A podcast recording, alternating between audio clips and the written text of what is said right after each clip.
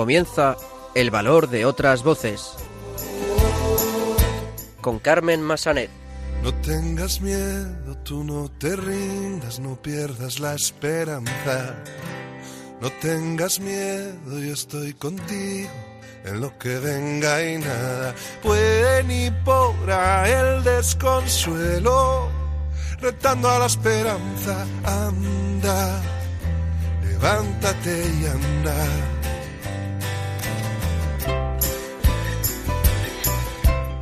Muy buenas tardes, bienvenidos a una nueva edición de El Valor de otras Voces, el programa de discapacidad de Radio María. Me acompaña, como siempre, en estos micrófonos Silvia Lacalle. Muy buenas tardes, Silvia. Hola, Carmen, buenas tardes y buenas tardes a todos nuestros oyentes. Comenzaremos el programa de hoy con Ignacio Segura, secretario de CECO, la Asociación de Ciegos Españoles Católicos que nos hablará de los últimos acuerdos que se han tomado en la pasada reunión de la Junta Nacional de la Asociación, que se celebró los días 2 y 3 de octubre. Después conoceremos el trabajo de la Fundación Pilares para la Autonomía Personal, una organización que opera en Madrid y en Alicante y trabaja para mejorar la calidad de vida de las personas dependientes. Y los locutores de Radio Roncali, emisora de la Fundación Juan 23 Roncali, nos traerán las últimas noticias sobre discapacidad. Y finalmente escucharemos el testimonio de Javier Reyes, un guardia civil que quedó ciego durante un accidente en acto de servicio. Él nos contará cómo ha superado sus adversidades y ha salido adelante. Comenzamos.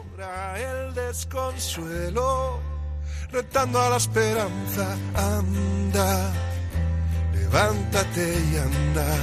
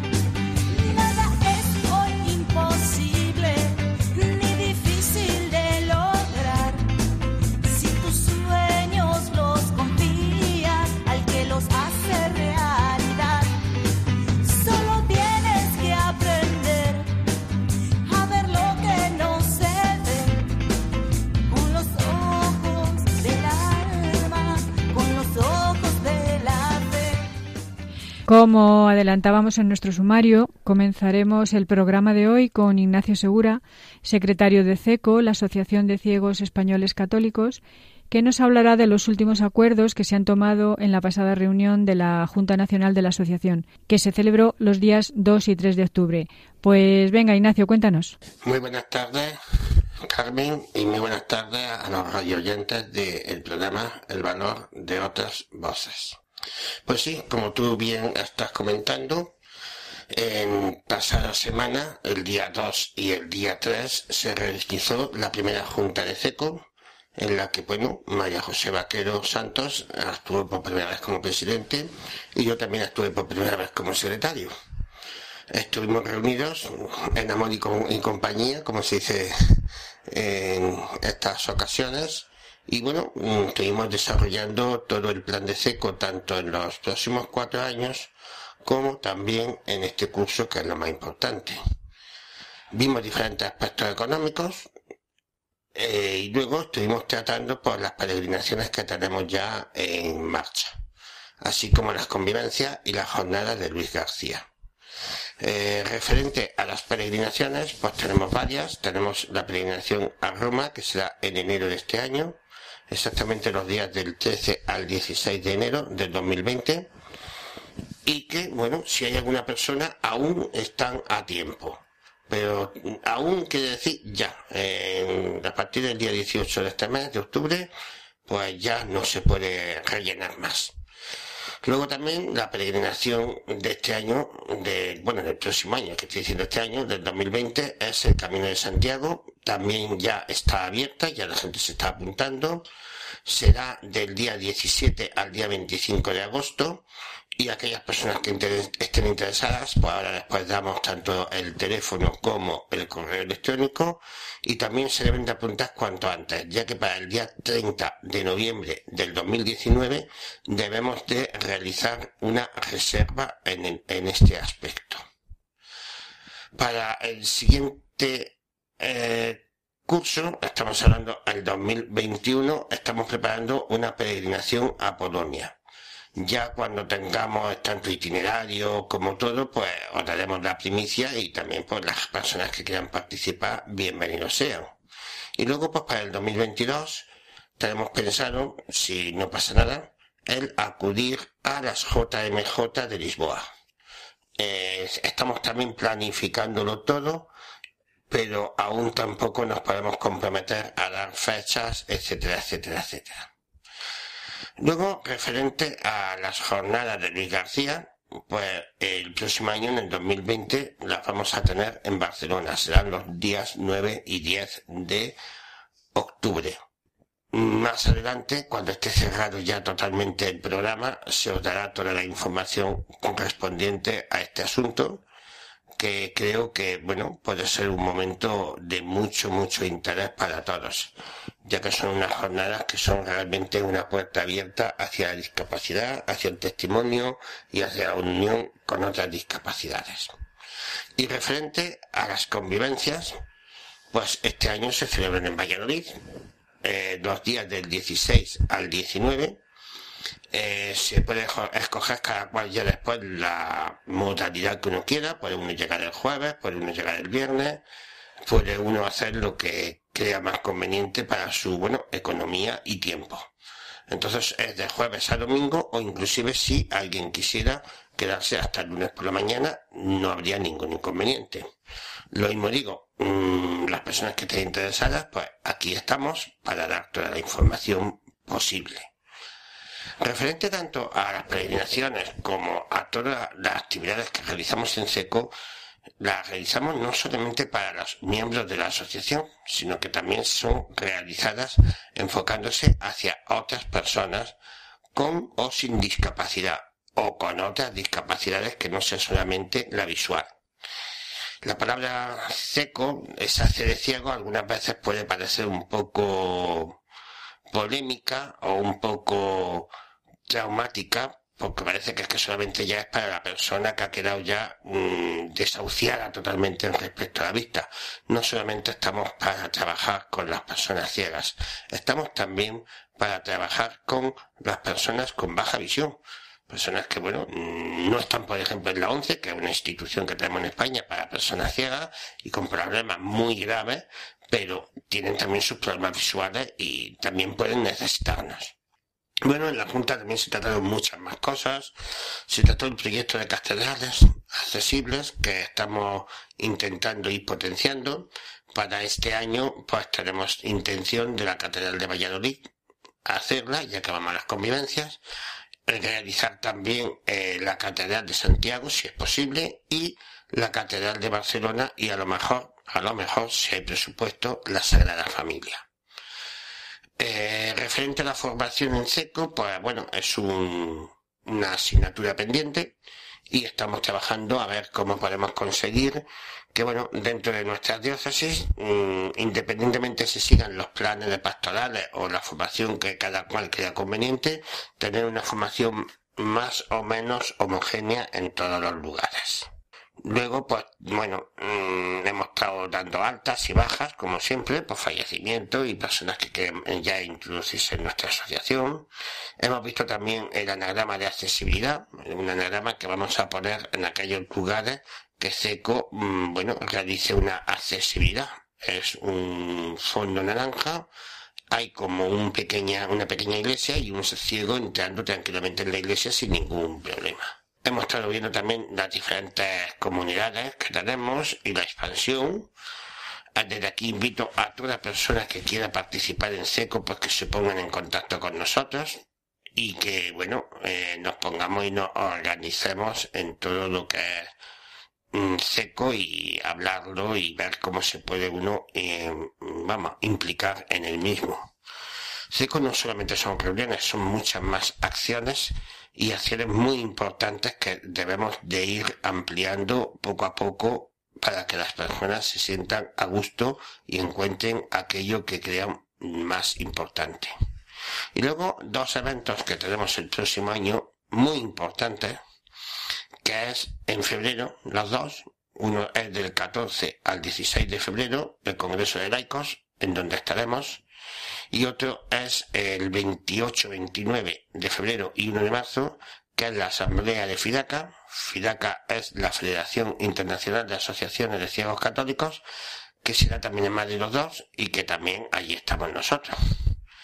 Y bueno, muchas más cosas que creo que poco a poco, pues en otros programas podemos ir desarrollando, si os parece bien. Pues bueno, Ignacio Segura, secretario de CECO, la Asociación de Ciegos Españoles Católicos, muchas gracias por ayudarnos a difundir vuestro maravilloso trabajo. Gracias. Muy bien, pues muchas gracias a vosotros. Un abrazo, hasta luego.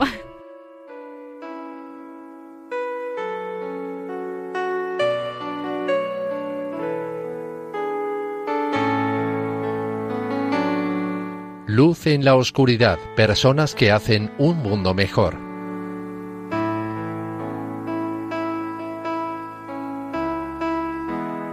Continuamos en el valor de otras voces. Ahora vamos a conocer el trabajo de la Fundación Pilares para la Autonomía Personal, se trata de una organización que opera en Madrid y en Alicante y trabaja por mejorar la vida la calidad de vida de las personas dependientes. Para saber algo más sobre este magnífico proyecto, tenemos con nosotros a Ana García, coordinadora de proyectos de la Fundación Pilares. Muy buenas tardes, Ana. Muy buenas tardes. En primer lugar, cuéntanos cómo nace la Fundación Pilares. Pues mira, Fundación Pilares para la Autonomía Personal nace, en, vamos, se constituye en 2010 eh, y bueno, pues nace con la misión de, de contribuir, por un lado, a la construcción de conocimiento, compartir ese conocimiento y desde esa base, es decir, no hacer las cosas sin, sin toda esa construcción del conocimiento, proponer modelos y actuaciones colaborativas que promuevan precisamente la dignidad de las personas más vulnerables y al fin y al cabo la transformación de la sociedad, ¿no? Su, nace pues un poco por, yo creo por las situaciones insatisfechas, ¿no? De aquellas personas vulnerables en concreto, ¿no? Las personas en situación de dependencia, de no ver, bueno, pues de ver que no, que, parece que no tienen derecho, ¿no? A, a, haber cumplido sus sueños, que no tiene, que no pueden tener proyectos vitales por, por el hecho de necesitar una serie de, de apoyos en, en su día a día, ¿no? Entonces, bueno, pues un poco por ahí, por, por cuidar desde de la dignidad y respetar y velar por los proyectos vitales es la es por lo que es por lo que nace la fundación. Pues vamos ahora eh, con los programas que tenéis para ayudar a las personas con discapacidad. Nos llama mucho la atención pues que dais mucha importancia al cuidado de los propios cuidadores. Explícanos esto un poco más. Exacto, claro. Pues a ver, es verdad que, bueno, pues, pues que por supuesto, ¿no? O sea, nuestro centro son las personas y, y en este caso, ¿no? Pues las personas en situación de dependencia, pero sabemos que a día de hoy el, el gran cuidado de, de estas personas es, es prestado, ¿no? Por, por sus familias. Entonces entendemos que es fundamental poder apoyar a, las familias cuidadoras para, bueno, pues porque al final ocurre, ¿no? Muchas veces que, que alguien se va a vivir a una resi, a una residencia, no porque ya no pueda tener los, no por la complejidad de apoyos que necesita en casa, sino porque las familias no pueden más, ¿no? O sea, explotan en algún momento. Entonces yo creo que es muy, muy importante eh, que estas familias estén apoyadas por, por cualquier, o sea, por un vecino, por supuesto, apoyos no formales, pero también por la administración, también por eh, fundaciones privadas, por, voluntariado, o sea, que se, que se haga todo un, un, itinerario de, de, apoyos para que la, porque además para que las personas puedan seguir viviendo en su casa, pero que no que, que, con todos esos apoyos, ¿no? Y, y, el, y el cuidado compartido y, y comunidades compartidas de cuidados. Tenéis entonces para esto un programa que se llama Cuidamos Contigo. Cuéntanos en qué consiste. Claro, pues, pues el programa Cuidamos Contigo surgió, bueno, a ver, el, eh, la, misión de la Fundación, ¿no? Como digo, eh, abandera además la Fundación, pues bueno, pues un modelo de atención eh, que promueve la autonomía y la independencia, ¿vale? La autonomía eh, lo que lo que tratamos de, de, promover es que las personas sigan viviendo eh, con, desde su perspectiva, desde sus criterios, desde sus valores, desde sus preferencias, desde sus gustos, ¿no? Y bueno, la parte de, la independencia sería, bueno, pues esa parte más funcional.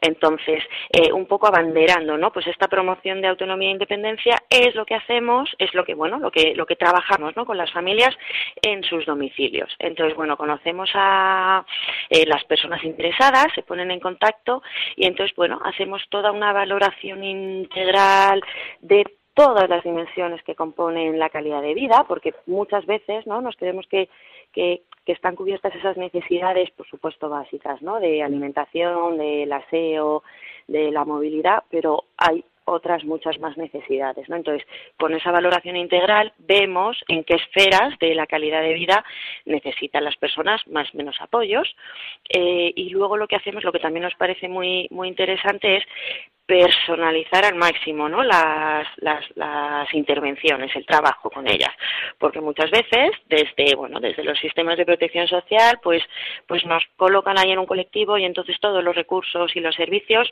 sirven para cualquier persona ¿no? de ese colectivo y nosotros lo que hacemos también con, con las personas es pues bueno eh, conocer su historia de vida, o sea su trayectoria, su biografía, pero como hemos dicho toda esa parte de, de gustos y preferencias, ¿no?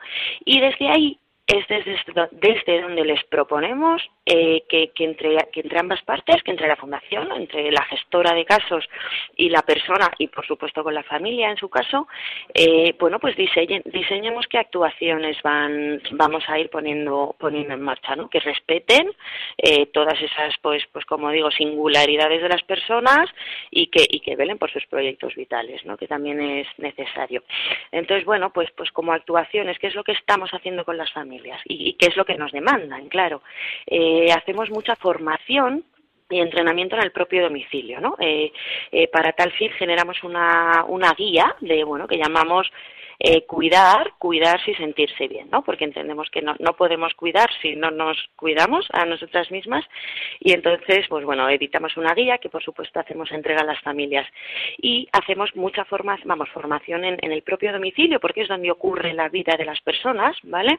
Y también hacemos grupal, pero bueno, en los propios domicilios, eh, bueno, pues un poco a demanda de las familias, pero sobre todo, ¿no? De promoción de esa autonomía e independencia, porque muchas veces ocurre, ¿no? Que cuidamos pues desde, desde esa protección a la seguridad y a la salud y estamos pues bueno machacando eh, esa autonomía e independencia no si yo decido todo por la persona y hago todo por la persona para con, con la mejor intención no de facilitarle la vida justamente me estoy, me estoy cargando el, el desarrollo de, de, su autonomía y de su independencia, ¿vale?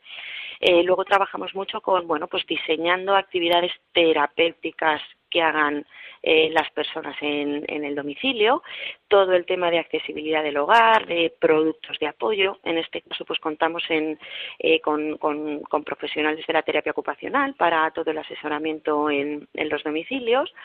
Eh, también tenemos, hemos tenido en Alicante y en Madrid, ¿no? A veces, a veces mm, propio del equipo, pero bueno, también con profesionales de todo tipo, como también fisioterapia, ¿no? Pues para poder ofrecer algunas pautas y ejercicios en, pues bueno, pues para el bienestar físico y luego también es muy, muy importante eh, del trabajo con las familias trabajar esas resistencias y, y, culpas, ¿de acuerdo? Para que las familias se dejen y puedan compartir cuidados. Porque a veces nos encontramos familias muy sobrecargadas, pero no son capaces, ¿no? De, de, de poder compartir cuidados eh, con, con otros miembros de la familia o con otros cuidadores profesionales, formales o no formales. Esta sería un poco pues como digo, la parte de más de la, formación y del asesoramiento que hacemos en los domicilios. Sí, y también dais mucha importancia pues a la formación para la atención de estas ah. personas y contáis con programas también en ese sentido, con programas, programas de formación. ¿Qué formaciones, eh, en qué consisten estos programas? Eh, ¿Te refieres eh, fuera del, programa Cuidamos Contigo? Fuera del programa Cuidamos Contigo, exactamente. ya pasamos a la formación pues, dirigida pues a personas pues que quieran dedicarse pues a esto, a trabajar pues para personas con discapacidad. Claro, pues igual, ¿no? Entendemos que, bueno, pues que, que, nos, que, nos nacemos sabiendo cuidar ni dedicándonos, pues eso, al, al sector de, de, la discapacidad y de la dependencia. Entonces, eh, una de las líneas de, vamos, entre otras, una de las líneas de trabajo es, por supuesto, la formación. Entonces, sí que hacemos formación a, eh, tenemos formación reglada en, en universidades, distintos, un máster y un experto con, bueno, pues un experto con el CEU y un máster en la Universidad de Vic que va, pues, bueno, bueno, pues del, como digo, del modelo de atención integral y central de la persona y, luego también eh, lo que hacemos es también formación a demanda, es decir, equipos profesionales que trabajan directamente bien con personas mayores, bien con personas con discapacidad, en distintos servicios, residencias, centros de día, servicios de ayuda a domicilio, alguna asociación tutelar también hemos trabajado con ella y entonces, bueno, pues ahí hacemos un poco formación a la carta, ¿no? O sea, eh, expertas y especializadas en el en este modelo de atención integral y central de la persona, pero ya pues vamos formando a sus equipos. ¿Contáis mm, para realizar con vuestro, vuestro trabajo, contáis con subvenciones públicas? Sí, efectivamente, claro. A ver, hay, bueno, eh, la fundación eh, cuenta, ¿no? Bueno, pues con, apoyos económicos públicos y privados y desde luego los, vamos, los programas de intervención, por así decirlo, eh, que uno es el Cuidamos Contigo y otro es otro programa que hemos lanzado este año de compartir vivienda entre personas mayores. Estos dos programas son subvencionados por tanto, bueno, pues por las convocatorias de subvenciones la, en este, estos dos programas que te digo por la Comunidad de Madrid, por esta, eh, por el IRPF, FC07 que se da, ¿no? Que se, eh, que, que, que, todos contribuimos con él y que, y que luego se reparte, ¿no? A distintas ONGs y fundaciones para proyectos de proyectos sociales. Ajá. Eh, ¿Tenéis pensado llevar a cabo pues algún evento, alguna campaña pues para mm, difundir un poquito más vuestro trabajo? ¿Ya lo estáis haciendo? Cuéntanos cómo estáis actuando. Claro, bueno, tenemos una línea porque además como decíamos, ¿no? Al final, o sea, es verdad que nos que, que, nos preocupa, ¿no? Y trabajamos directamente con gente, pero luego al final lo que queremos es eh, difundir los, los conocimientos que hemos adquirido del, bueno, del propio aprendizaje, de la línea de investigación y evaluación que también llevamos a cabo y entonces, bueno, pues tenemos toda una línea de, de comunicación para, para, para, para no quedarnos nosotros solo con el conocimiento, sino difundirlo, ¿no? Entonces, bueno, desde ahí tenemos una línea editorial en la que eh, vamos, vamos con, colección propia, o sea, publicaciones propias, y luego también damos a, damos a conocer otras publicaciones que nos parecen interesantes. Y luego es verdad, bueno, pues que a lo largo del año sí vamos participando en, vamos, organizando eventos propios, eh, pero también vamos participando en aquellos eventos, jornadas científicas, técnicas, eh, que nos vayan, que, en la que nos vayan invitando y por supuesto para, para difundir, ¿no? Este modelo. Eh, ahora mismo, bueno, pues el, el 6 de noviembre eh, será el Día Internacional de, de, las Personas Cuidadoras y entonces, bueno, pues eh, haremos, ¿no? Pues una pequeña campaña propia de, de, difusión y de poner en valor los, los cuidados familiares y el apoyo a estos. Y hace poquito, pues bueno, fue el día del 1 de octubre, fue el Día de las Personas Mayores y también, ¿no? Pues nos invitaron desde un ayuntamiento y, por supuesto, fuimos encantados a, bueno, a, ofrecer y a compartir la, el conocimiento que, que vamos adquiriendo y la experiencia. En fundaciones como la vuestra es muy importante el trabajo de los voluntarios. dinos, ¿cualquiera puede ser voluntario de la Fundación Pilares? ¿Les pedís algún requisito en concreto? Cuéntanos. Claro, pues la verdad es que, por supuesto, somos un equipo bien chiquitito y siempre ha cabido, siempre ha tenido cabida, ¿no? El, el voluntariado en, en, la fundación, porque además eh, hay un montón de, eh, de actividades, ¿no? De, concretamente del Cuidamos Contigo, eh, hay un montón de actividades que vienen a ser acompañamientos y, bueno y compartir aficiones conjuntas. Entonces entendemos que el, el desde el o sea, la esencia del voluntariado es precisamente esa no el, el compartir los saberes y la compañía y demás. Entonces eh, bueno desde vamos sí que venimos trabajando con, con personas voluntarias desde pues yo creo que desde el inicio del, del proyecto no que nos ayudan bueno a, a apoyo un poco en todas las tareas. Entonces eh, la idea es sí que se pongan en contacto con la fundación, que nos cuenten un poco también su interés, ¿no? Porque hay, hay a veces que, nos, que les apetece más apoyarnos en, en tareas más logísticas o más de oficina y hay otras veces que hay que les apetece apoyar en tareas más de, de atención directa con, con personas. Y por supuesto, o sea, de hecho eh, también tenemos mucha relación con, con entidades que trabajan con, con voluntariado, bueno, pues porque al final eh, el, el, trabajo nuestro es poner a las personas en contacto con todos los recursos de su comunidad, ¿no? Y, y estas entidades de voluntariado, pues lo son, claro. Claro, pues mm, para finalizar nos das los datos de contacto de la fundación, pues para aquellos oyentes que quieran obtener más información sobre vuestro trabajo o colaborar de alguna forma con vosotros. Claro que sí. Mira, nos encontraréis. Tenemos una web, ¿vale? Que, que es eh,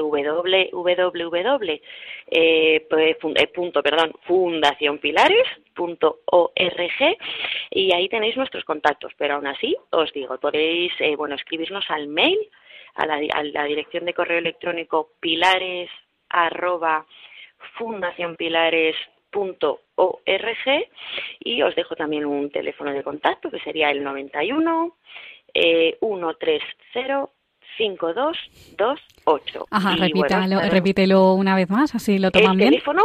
Sí, claro. el, eh, teléfono y el correo. El correo, mira, eh, pilares arroba fundacionpilares.org y el teléfono 91 130 5228 y os atenderemos, vamos, encantadas de, participar en alguno de los programas, de participar como voluntaria, de ser familia cuidadora y también participar de los programas. Será un placer.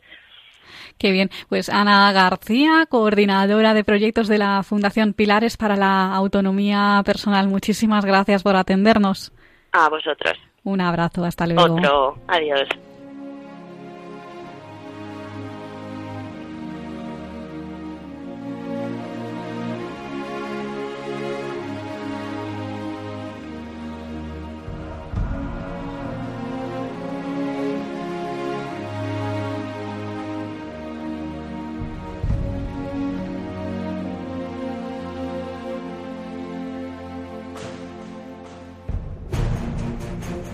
El valor de otras voces, el programa de discapacidad de Radio María.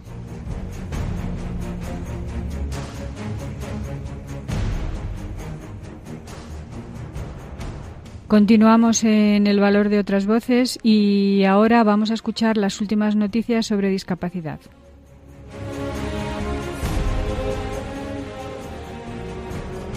Buenas tardes, queridos oyentes del valor de otras voces. Estamos aquí un domingo más para contaros las noticias más destacadas del mundo de la discapacidad. Hoy me acompañan mis compañeros David, María Elena y Víctor. Buenas tardes, chicos. Buenas tardes. Muy buenas tardes, chicos. Buenas tardes, compañeros y radiantes. Vamos a comenzar con las noticias de esta última quincena. Las personas con discapacidad intelectual mayores de 65 años podrán ir a residencias específicas. La Comunidad de Madrid ultima un cambio normativo de que, que proveerá de una solución o una queja antigua de los colectivos a favor de la inclusión y supondrá un respiro para ciertas de las familiares madrileñas, de las que forman parte de personas con discapacidad intelectual mayores de 60 años. La Consejería de Políticas Sociales, Familias, Igualdad y Natalidad, a cargo de, Alberto Reyero, ha iniciado los, los trámites para modificar el artículo 3 de la Orden 1363-1997 de la Comunidad de Madrid, que establecía como límite los 60 años para acceder a una plaza en residencias especializadas. En esos casos, si la persona ya tenía 60 o más años, no podía acceder a una residencia especializada en discapacidad intelectual, sino que tenían que acudir a un centro convencional para personas mayores. Los colectivos de inclusión aplauden la decisión. Más noticias, compañeros. Una APP detecta síntomas en personas con autismo y discapacidad intelectual. La herramienta ha sido un fruto de investigación de Agustín Ernesto Martínez González de la Universidad de Alicante. Es un instrumento que ha mostrado excelentes propiedades psicométricas en estudios internacionales y en población española para el diagnóstico diferencial del TEA. Permite conocer el nivel de severidad de los síntomas estereotipados, autolesivos, compulsivos, de similitud, ritualísticos y restrictivos. La información proporcionada tras realizar la prueba será de gran utilidad tanto para el profesional como para los familiares, que pueden visualizar la gravedad de los síntomas en unas gráficas sencillas. Gran invento esta app.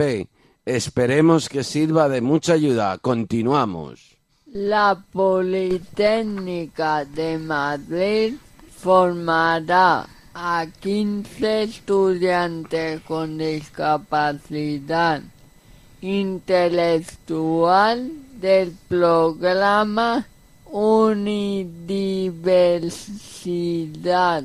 Un total de 15 jóvenes con discapacidad intelectual se formarán en la Universidad Politécnica de Madrid durante el curso académico 2019-2020, en el marco de la tercera edición del programa Unidiversidad. La formación, que comenzará el próximo lunes, se prolongará hasta el 29 de mayo del 2020. Lleva por título Curso de Ciudades Inteligentes y Naturación Urbana en la Edificación. El curso consta de diferentes módulos sobre ciudades inteligentes, soluciones para un desarrollo urbano sostenible y resiliente y accesibilidad universal y movilidad universal. Además, los participantes, los participantes recibirán formación en habilidades sociolaborales y técnicas de, de comunicación. El objetivo principal de este programa es implicar a las universidades como agentes decisivos en la inclusión social, en la formación de jóvenes con discapacidad intelectual, cuyo acceso a la educación superior resulta aún insignificante. Con motivo del Día Mundial de la Persona con Parálisis Cerebral, que se suele celebrar el primer miércoles de octubre. Proponen darle la vuelta a la realidad y sitúan las barreras físicas y sociales como los retos a superar. La campaña hashtag Dale la Vuelta pide derechos como la igualdad y la no discriminación por el colectivo de personas con discapacidad intelectual, que representa el empleo digno y la inclusión laboral, la accesibilidad física y cognitiva en su día a día. En España hay unos 120.000 personas con discapacidad, de las que 80 tienen grados, grandes necesidades de apoyo y se calcula que se dé que se da un caso por 500 nacimientos. Investigadores de la USAL participan en un estudio genético sobre discapacidad intelectual y epilepsia. En concreto, los estudios han estudiado el gen FZR1 en 390 esomas de niños que presentaban problemas de neurodesarrollo con posible origen genético. En este caso se, se comprobó a niveles muy bajos de la proteína CDH1 que es codificada por el gen FZR1. La mutación de este gen se ha demostrado que genera niveles bajos de proteína CDH1, lo que es el origen de microcefalia, retardo psicomotor y epilepsia refractaria. Queremos hablaros ahora sobre la escuela de danza de Isabel Olavide. Así es, Dani.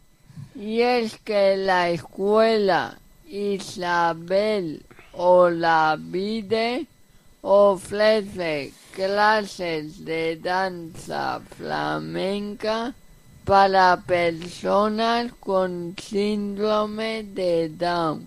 Hace 26 años la bailarina Isabel Olavide recibió en su escuela de flamenco a una alumna con síndrome de Down. Esta alumna, Sara, se lo contó a sus amigas y por el boca a boca los aprendices fueron aumentando hasta este curso. Y es un cuenta con discapacidad intelectual entre 18 y 50 años. La madrileña ha fundado la asociación A Nuestro Ritmo para aumentar el alcance social de su grupo. Una gran familia que además de escuela es compañía de danza y participa en diferentes festivales. El próximo 26 de octubre estarán en el festival un lugar donde compartir. Y finalizamos contándoos los retos que ha superado Susana Rodríguez, de atleta paralímpica. Susana nació con una diferencia visual grave debido al albinismo una condición genética que afecta a uno de cada 17.000 personas de media y que ahora da lugar a la falta de pigmento en pelo, piel y ojos. Todo ello no ha sido un obstáculo para convertirse en la mejor triatleta española paralímpica y uno de los mejores del mundo. La gallega, vigente campeona mundial y europea de triatlón paralímpico formará parte del equipo español de atletismo que disputará el próximo mes de noviembre los mundiales de Dubái en la prueba de 1500 metros. Además, Estudió fisioterapia y medicina y compagina su carrera deportiva repleta de éxitos con su trabajo profesional como médico en el Hospital de Santiago de Compostela. Pues hasta aquí las noticias de actualidad de hoy sobre discapacidad. Radio Roncali os espera dentro de 15 días en el valor de otras voces. Gracias por escucharnos.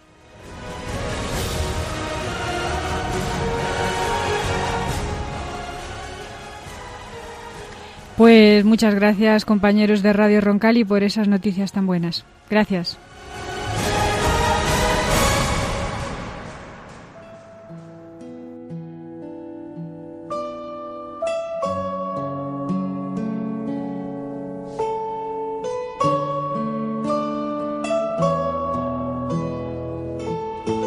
Testimonio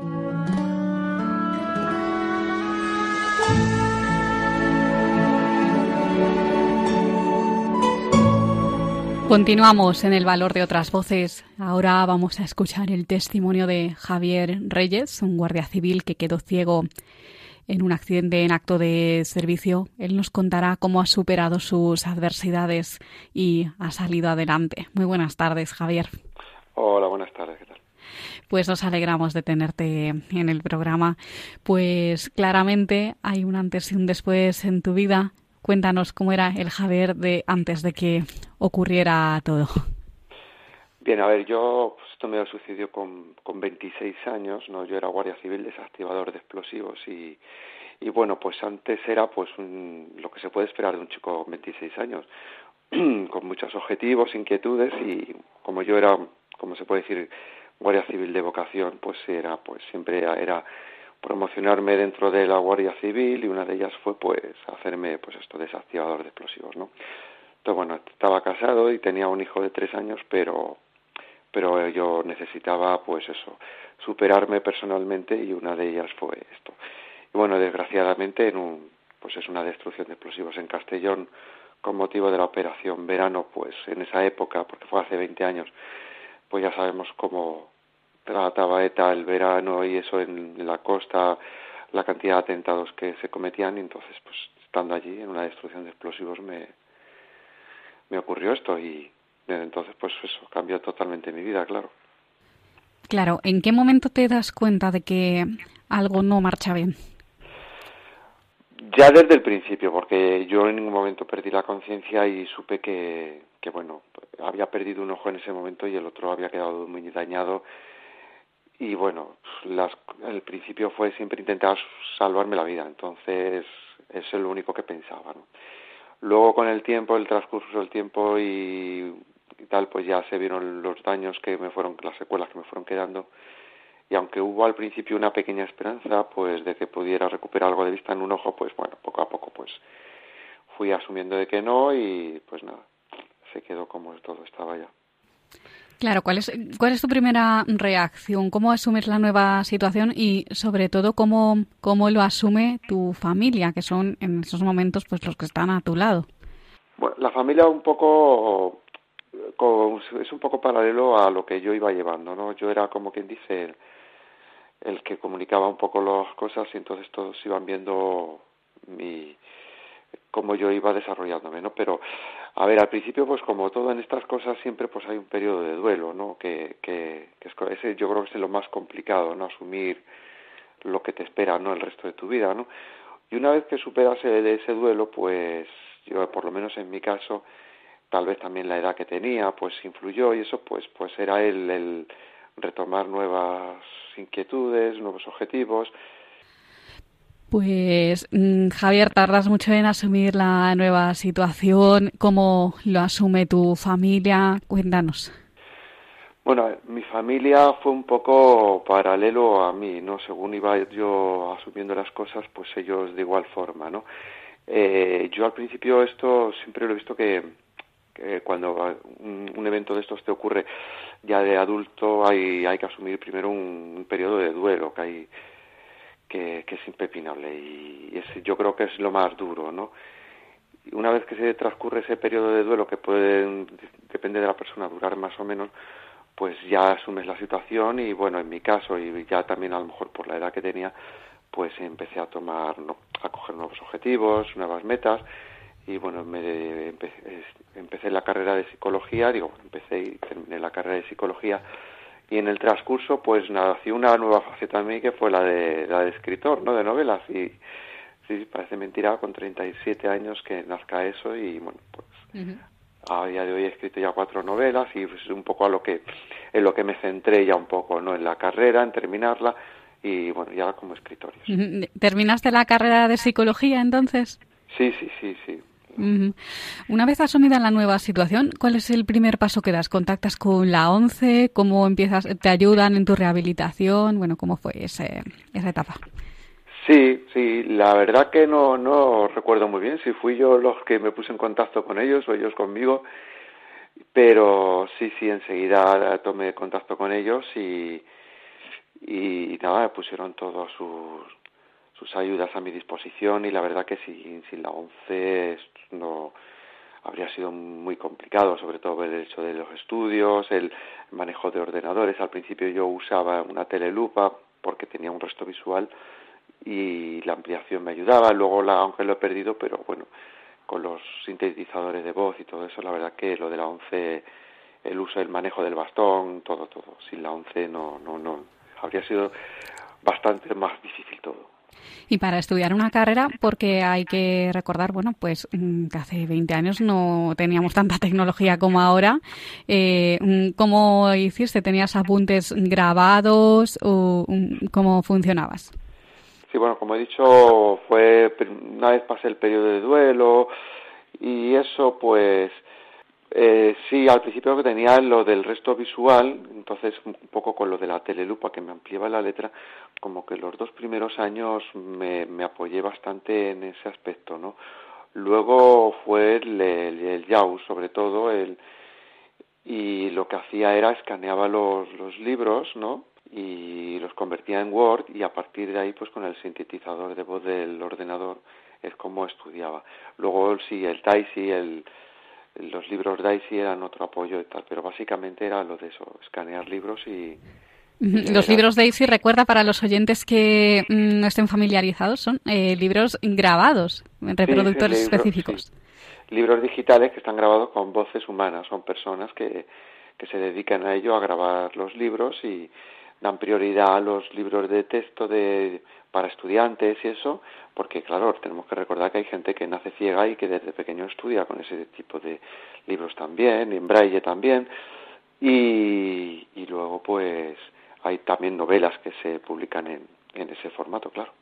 ¿Quiénes te apoyaron pues eh, en estos momentos tan difíciles? ¿Quién estuvo contigo pues a la hora de ayudarte pues, a cumplir tus sueños?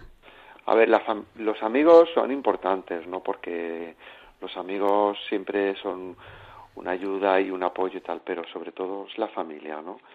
Eh, la familia más cercana es, es lo que realmente te ayuda y con lo que consigues un poco pasar el, sobre todo el periodo de duelo que como he dicho es lo más difícil no yo pues como he dicho estaba casado tenía un hijo de tres años y y eh, padres hermanos y tal ayudan, pero sobre todo el hecho de convivir con una persona con diariamente que es la que realmente te más te apoya mi esposa es el es el sustento como quien dice Mm, los libros que tienes publicados mm, tienen un carácter bastante autobiográfico, ¿no? Dinos un poco los títulos y, bueno, qué historias se pueden encontrar. Bien, sí. A veces me preguntan eso en alguna presentación de libros y siempre digo que a lo mejor es que el hecho de haber truncado esto, haber truncado mi carrera dentro de la Guardia Civil es como que yo la he proseguido, la he continuado a mi manera en los libros, ¿no? Y a lo mejor partes son autobiográficas y otra parte que de ficción es como quien dice la eh, eh, describo yo ahí esa esa parte de mi vida que no he conseguido vivirla realmente no entonces si son novelas negras de negra novela negra pero pues eso con basada en guardias civiles en un poco pues eso y sí sí hay parte que es autobiográfica sí y tienes cuatro novelas. Eh, dinos por lo menos mm, mm, los títulos para que puedan buscarlos los oyentes que estén bueno un poco interesados en conocer un poquito más.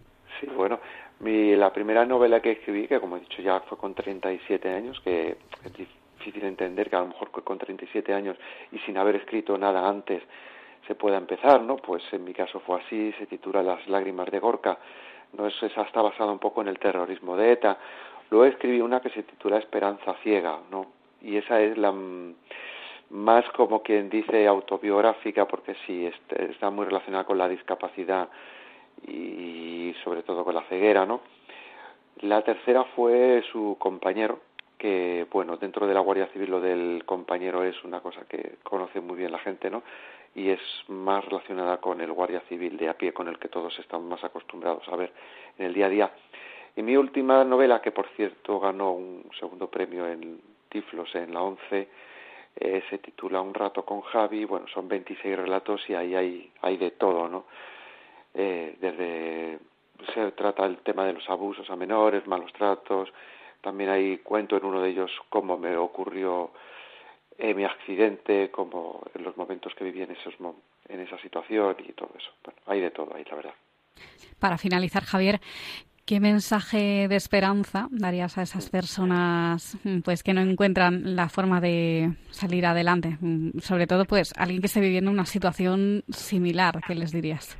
Claro, yo lo que le digo es que a las personas que pierden pierden la vista, claro, muchas veces se piensa que, que ya se acabó todo, ¿no? Es como que si tú te dedicabas a conducir y de repente pierdes la vista es como que se acabó ese mundo, ¿no?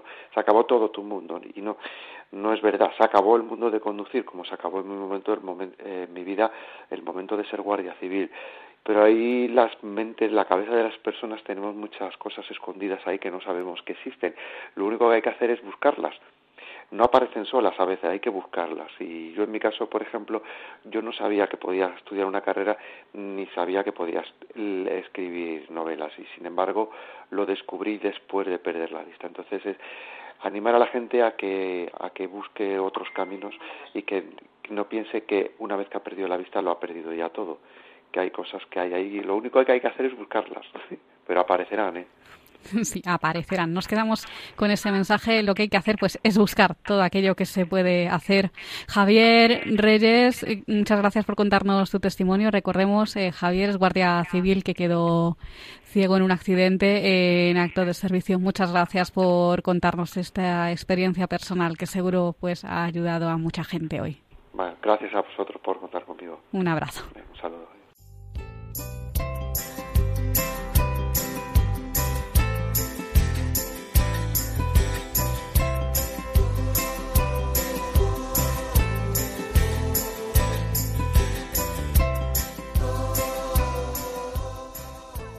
Pues hasta aquí llega esta edición del Valor de otras Voces. Hoy Ignacio Segura, el secretario de CECO de la Asociación de Ciegos Españoles Católicos, nos ha hablado de los últimos acuerdos que se tomaron en la pasada Junta Nacional de la Asociación, que se reunió los días 2 y 3 de octubre. Luego hemos conocido el trabajo de la Fundación Pilares para la Autonomía Personal, una organización que opera en Madrid y en Alicante y trabaja por mejorar la calidad de vida de las personas dependientes y también de personas mayores. Los locutores de Radio Roncali, emisora de la Fundación Juan 23 Roncali, nos han traído las últimas noticias sobre discapacidad y finalmente hemos escuchado el testimonio de Javier Reyes, un guardia civil que quedó ciego durante un accidente en acto de servicio. Y ahora les recordamos nuestras vías de contacto. Por un lado tenemos el correo electrónico y la dirección es el valor de otras voces radiomaria.es. Repito, el valor de otras voces radiomaria.es. Y el teléfono de nuestro contestador. El número es 91 153 8570. Repito, 91 153 8570. Yo lo hago todo Pues le recordamos también los datos de la Fundación Pilares para la Autonomía Personal, cuyo trabajo hemos conocido hoy. El teléfono es 91 130 52 28. Repito, 91 130 52 28 y el correo es pilares arroba fundacionpilares.org. Pues muchas gracias Silvia por estar con nosotros un programa más. Carmen, a ti y a todos nuestros oyentes y hasta el próximo día. Pues les dejamos ahora con sacerdotes de Dios, servidores de los hombres. Muchísimas gracias a todos nuestros oyentes por estar ahí con nosotros. Hasta el próximo programa. Han escuchado El valor de otras voces. Un programa presentado por Carmen Massanet. Yo lo hago todo nuevo, levántate y anda. Tú eres mi sueño y mi causa, no pienses que voy a dejarte caer. Voy a despertarte y estaré a tu lado para que cada día sea un nuevo renacer para que tengas vida. Anda, levántate.